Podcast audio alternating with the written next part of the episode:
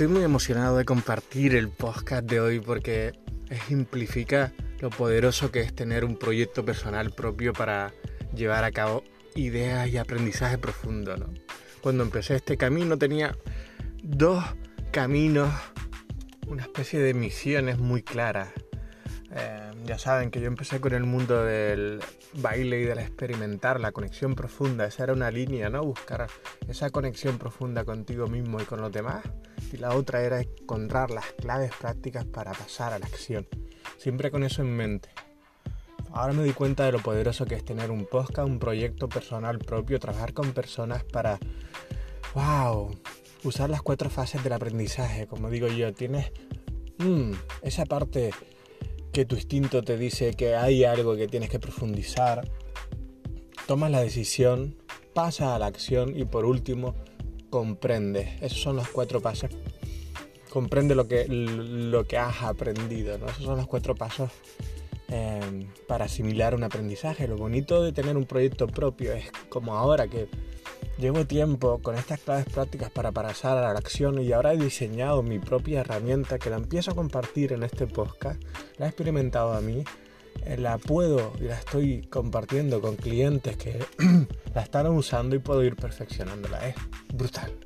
Les dejo con cómo salir de estados de pánico.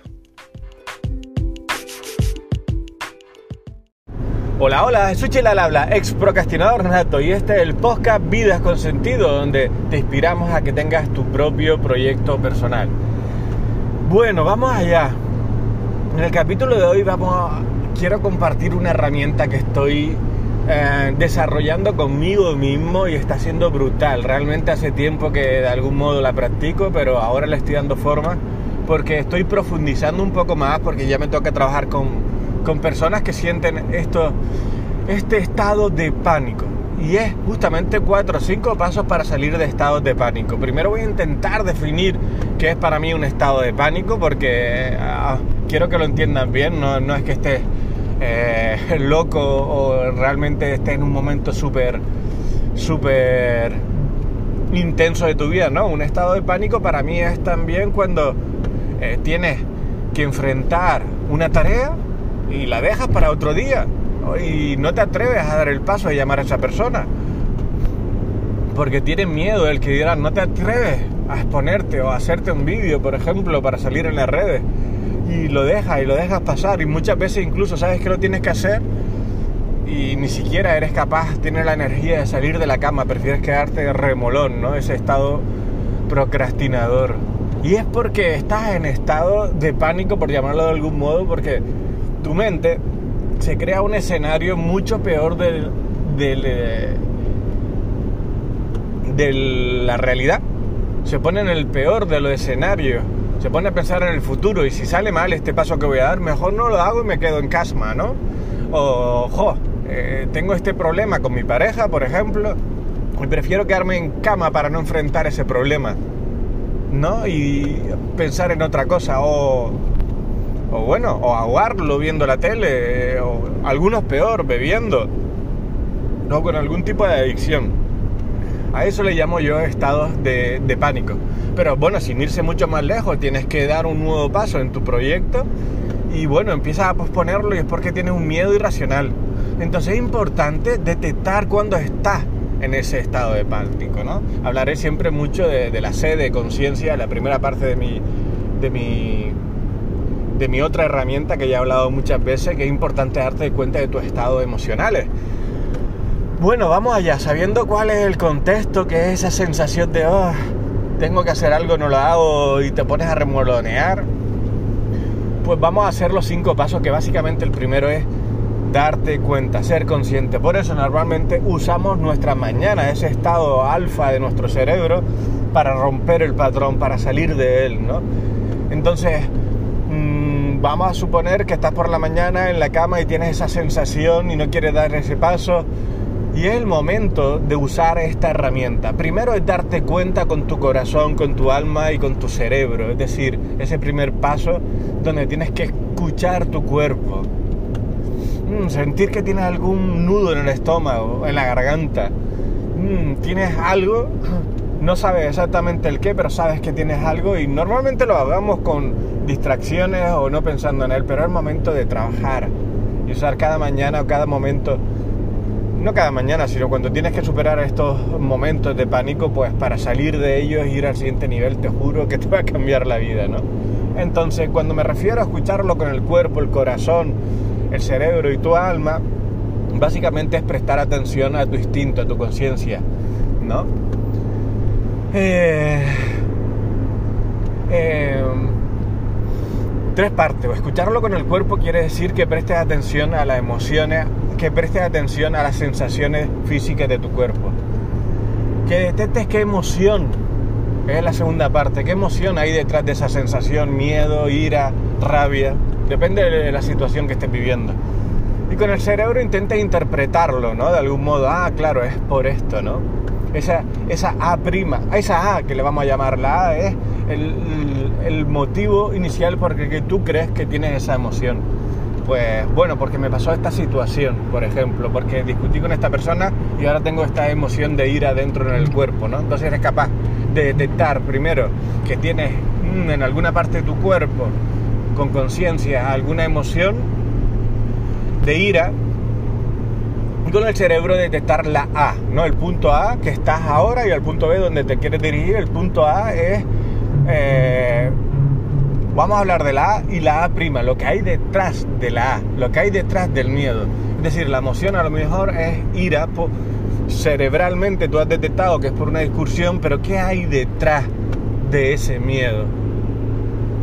Ese sería el siguiente paso. El primer paso es detectar en tu cuerpo alguna sensación. Segundo, con tu corazón detectar qué emoción es. Tercero, con el cerebro interpretar cuál es el problema que te lleva a su emoción, ¿no? Una vez que has detectado eso, vamos a movernos, vamos, vamos al siguiente paso y es fundamental. El siguiente paso tienes que entender antes que nuestro cuerpo, el 70-75% es agua. Entonces, ¿por qué no dejar esas emociones fuera? ¿Por qué no mover todo tu cuerpo a través de tres pasos? Es decir, moverte, respirar y con sonido en esa misma respiración. Cuando tú haces ese ejercicio, a lo mejor puedes estar tumbado en la misma cama, empiezas a hacer respiraciones profundas, mueves todo tu cuerpo, lo sacudes y empiezas a soltar esa emoción y a dejar fluir esa emoción. Finalmente lograrás poner foco en la A prima. ¿Qué hay detrás? ¿Qué hay detrás de ese miedo a no dar ese paso? Probablemente un miedo mayor, un miedo a perder, un miedo de supervivencia, ¿no?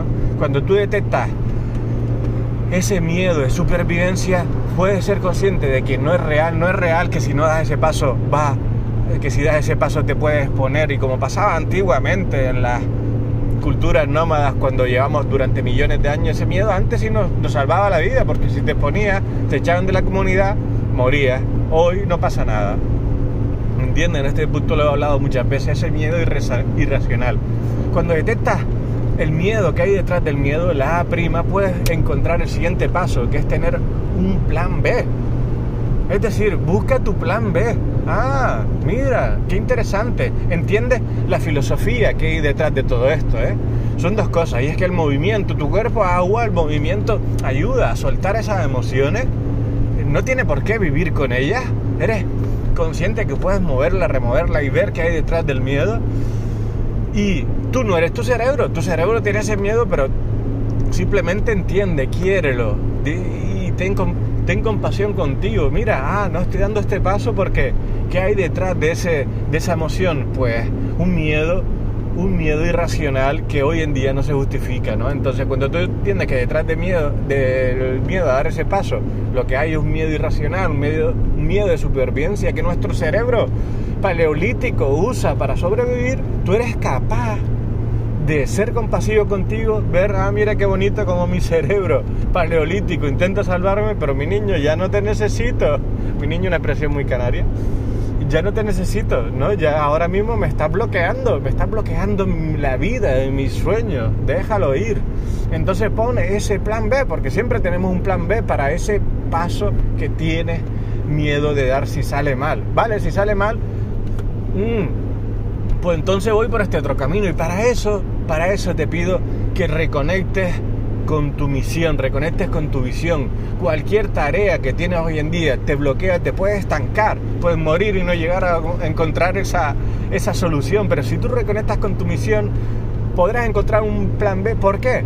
Porque tienes que tomar la decisión de que sí o sí tu emprendimiento, tu paso, tu sueño va a salir.